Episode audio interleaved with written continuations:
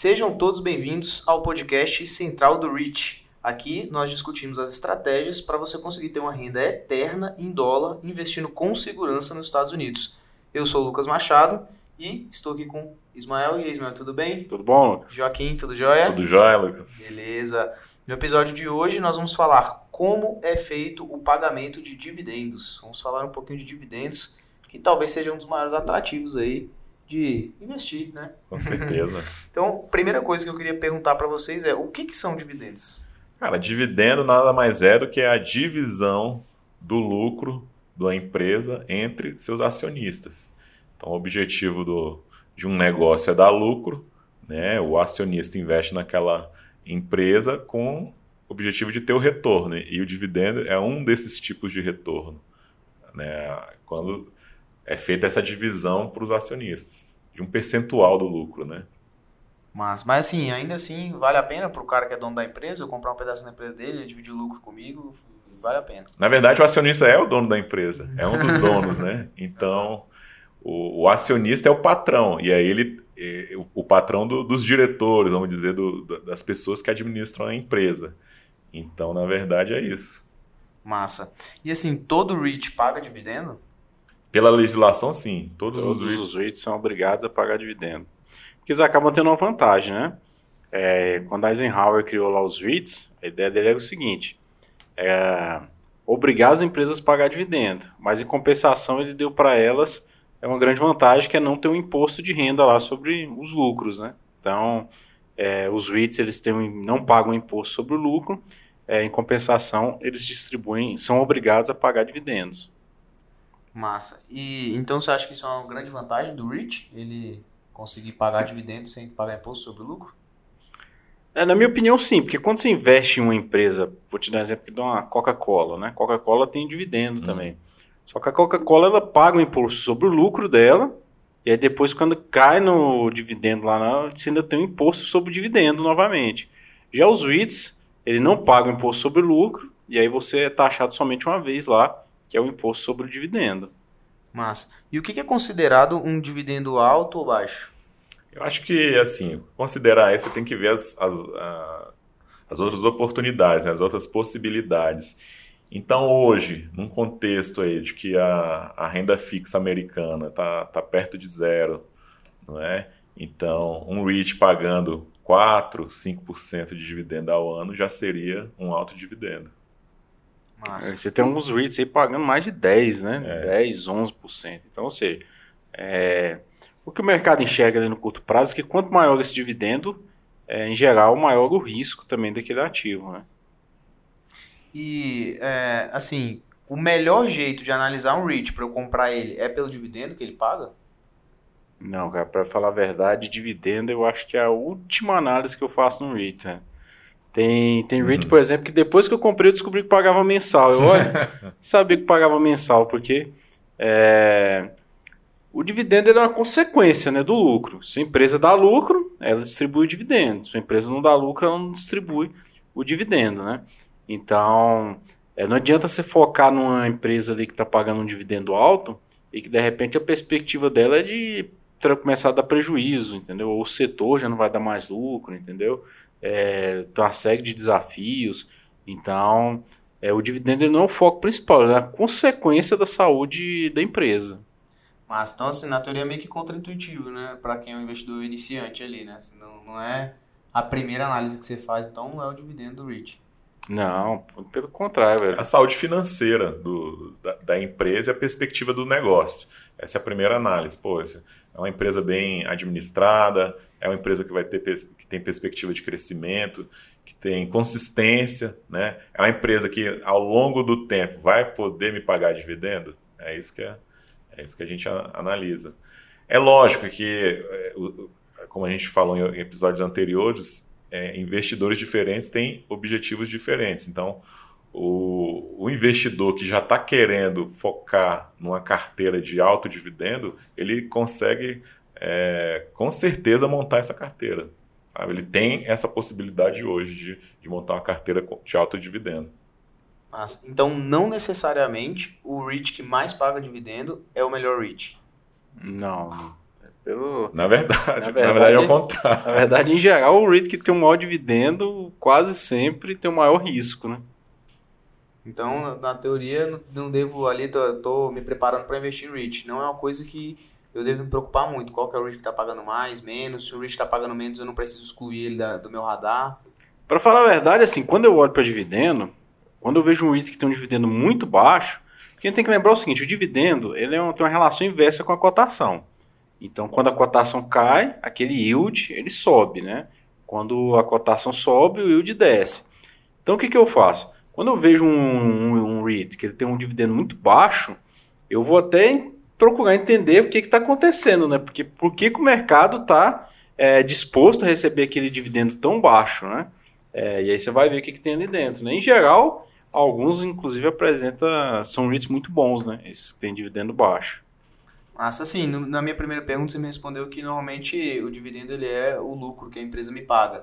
Quando uhum. eu compro um REIT, para onde é que vai meu dinheiro? Ele vai direto para a empresa, vai para a mão do fundador da empresa, já que eu também me tornei dono, né? Vai para a mão do fundador. Como é que para onde é que vai meu dinheiro quando eu coloco meu dinheiro em REIT? Então a gente tem que entender antes um, um, o conceito aí do de emissão primária e, e, secundária. Quando você compra a ação do REIT, você está comprando no mercado secundário, lá na, na, bolsa de valores.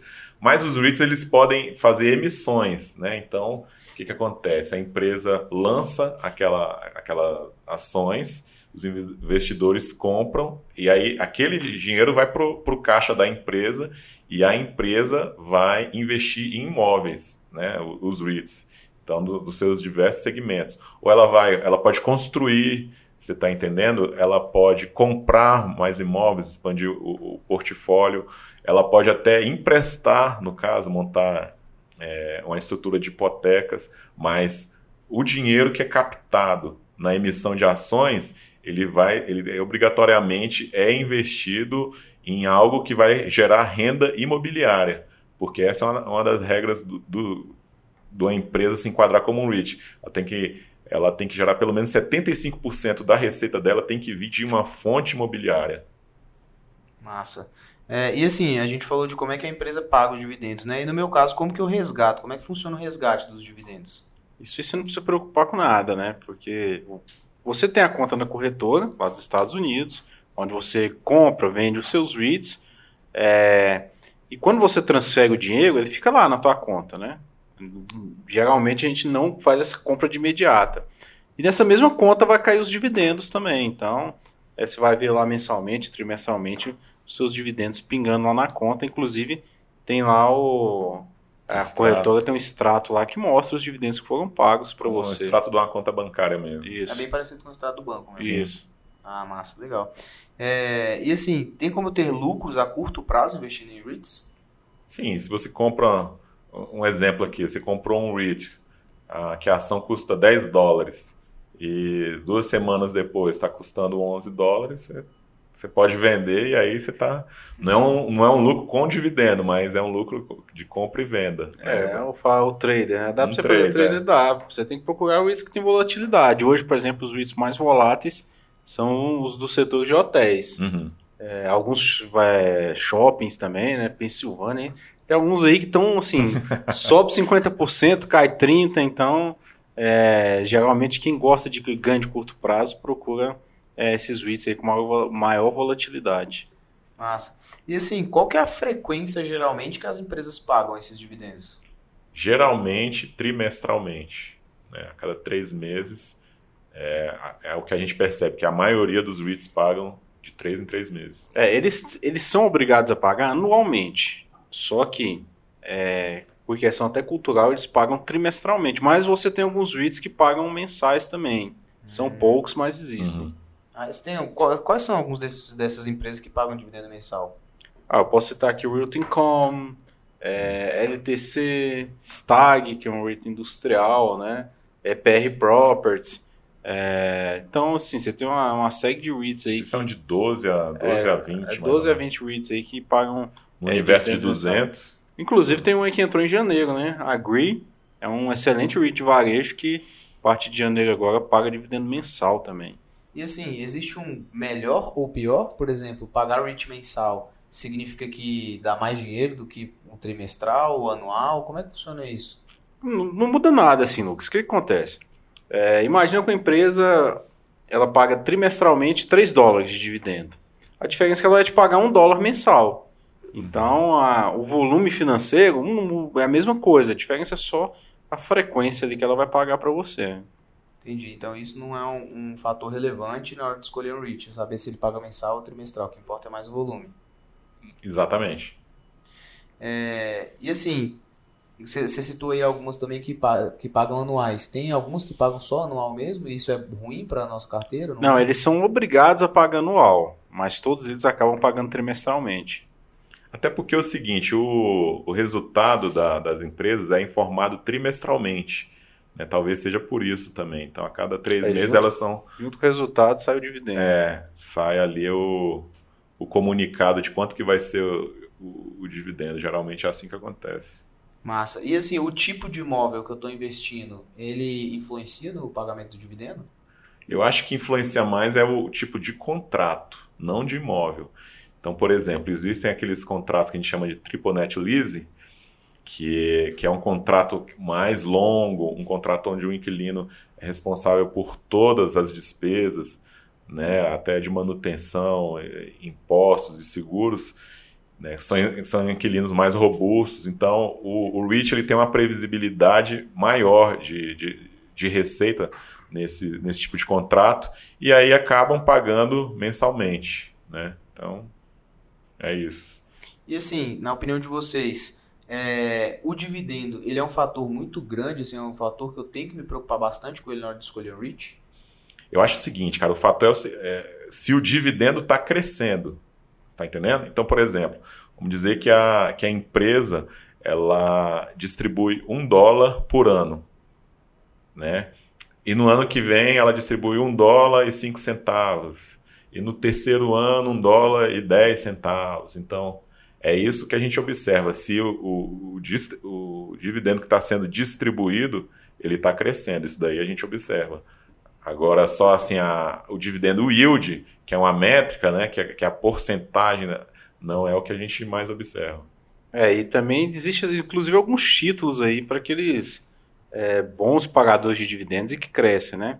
Um deles é, são os dividendos aristocrats, que são aqueles que empresas que aumentam seus dividendos a, 25, a 25 anos. anos seguidos, né? A gente tem alguns REITs também que estão aí, como o caso de Realty Income, né, o dividendo aristocrat.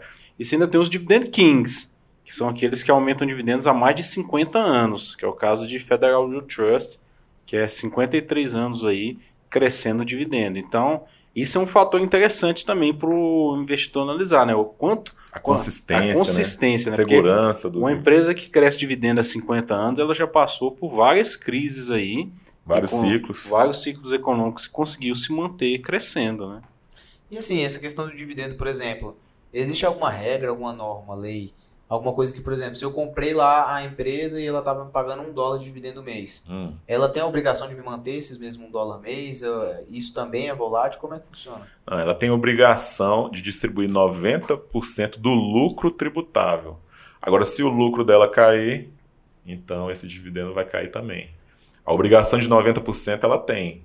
Se ela, se ela não manter essa, essa obrigação, ela perde o enquadramento fiscal, né? Porque ser REIT é você estar enquadrado é, num regime né, de não, não pagamento de imposto de renda para distribuir o, o, o, dividendo. Então ela deixa de ser enquadrada como um REIT. Mas ainda assim, como, como você explicou, né? Hum. Se, a, se, o lucro da empresa cai, meu dividendo uhum, cai também. Exatamente. É por isso que é uma, o lucro é até mais importante que o dividendo, porque o seu dividendo vai vir do lucro, né? Massa. É, tem, vocês têm algum exemplo de REIT que vocês compraram por causa do dividendo? Cara, eu come, quando eu comecei no, no mundo dos REITs, né, eu, eu acho que o primeiro que eu comprei foi o, o WOW, né, que é o Realty Income. o código dele é a letra O. Então, justamente naquele período de teste, poxa, isso aqui paga mensal, vamos, quero testar, vamos ver aí se, se paga mesmo e tal, vamos ver se é, se é isso tudo que estão falando. Então, eu acho é. que comprei por dividendo, esse, esse foi o que eu me lembro que eu comprei.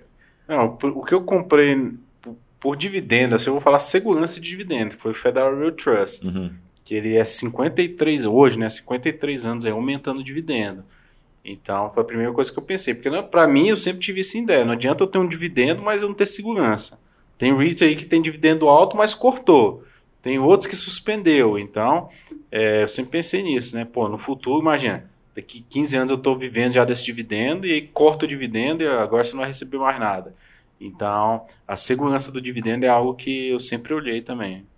Mas, e assim, a, quando a gente fala até de renda eterna em dólar, a renda é dos dividendos? Sim, a renda vem dos dividendos. É, é, lógico, você pode ter é, renda com ganho de capital, ou seja, você vai vendendo, comprou um REIT por um preço, vendeu mais, mais caro. Mas nossa ideia é o seguinte: a, a renda vai vir da distribuição dos lucros. Né? Você vai ganhar você vai ganhar esse dividendo, vai reinvestindo, tem aquele efeito de bola de neve que a gente já, já comentou. E aí lá na frente, essa renda com dividendos vai ser suficiente para bancar o teu, teu estilo de vida, por exemplo, para complementar a tua aposentadoria. Essa é a ideia. E é possível viver só dos dividendos? É possível. É possível. Vários investidores, os grandes investidores aí vivem de dividendos, né? Mas, e assim, esse, essa, esse processo para a gente viver de dividendo, ele é um processo que demora muito, é um processo que... Como é que funciona isso daí? Ah, tudo depende do teu aporte também, né? Aquilo que a gente comentou no outro podcast, né? Se você aporta um dólar por mês, é complicado, né? Mas é, o que a gente busca é isso, né? É o aporte, é o retorno, né? É importante a gente ter um retorno alto, porque isso vai, vai é, permitir com que o nosso patrimônio cresça, né? Além do que a gente aportou. E o outro fator aí que é importante é o tempo, né? Então, quanto mais tempo, mais o juro composto trabalha a nosso favor. Mas, e assim, no resumão geral sobre esse tema de dividendos, assim, dividendo é a coisa mais importante do REIT? Cara, então, de novo, você observar se o dividendo está crescendo é um fator importante. Você observar a métrica dividendo yield, né, se, ele, se ele paga, está é, tá pagando, está dando um alto retorno, vamos dizer assim, em percentual, já não é a, a métrica mais importante. É, e é também a questão do yield on cost, né? É, imagina que você comprou uma ação há 10 anos atrás por um dólar. E hoje ela cresceu, evoluiu, e hoje ela de repente te paga de dividendo um dólar. Entendeu? Ou seja, só que ela te paga de dividendo hoje é o que você pagou para comprar ela há 10 anos atrás. Isso é o que a gente uhum. chama de yield on cost, né? Uma pessoa dessa tem yield on cost de 100%. Uhum. Mas não, um yield de 100% é gigantesco, né? E é possível você ter isso, né? Warren Buffett, por exemplo, fez isso com Coca-Cola. Ele conta lá que ele comprou Coca-Cola na época da crise das colas, em 1986, 87, e poucos anos depois, só o dividendo já pagava é, o que ele gastou ali comprando ela, entendeu? Massa. Galera, eu acho que sobre dividendos é isso. Muito obrigado pelo episódio de hoje e até o próximo episódio. Até a próxima. Até a próxima.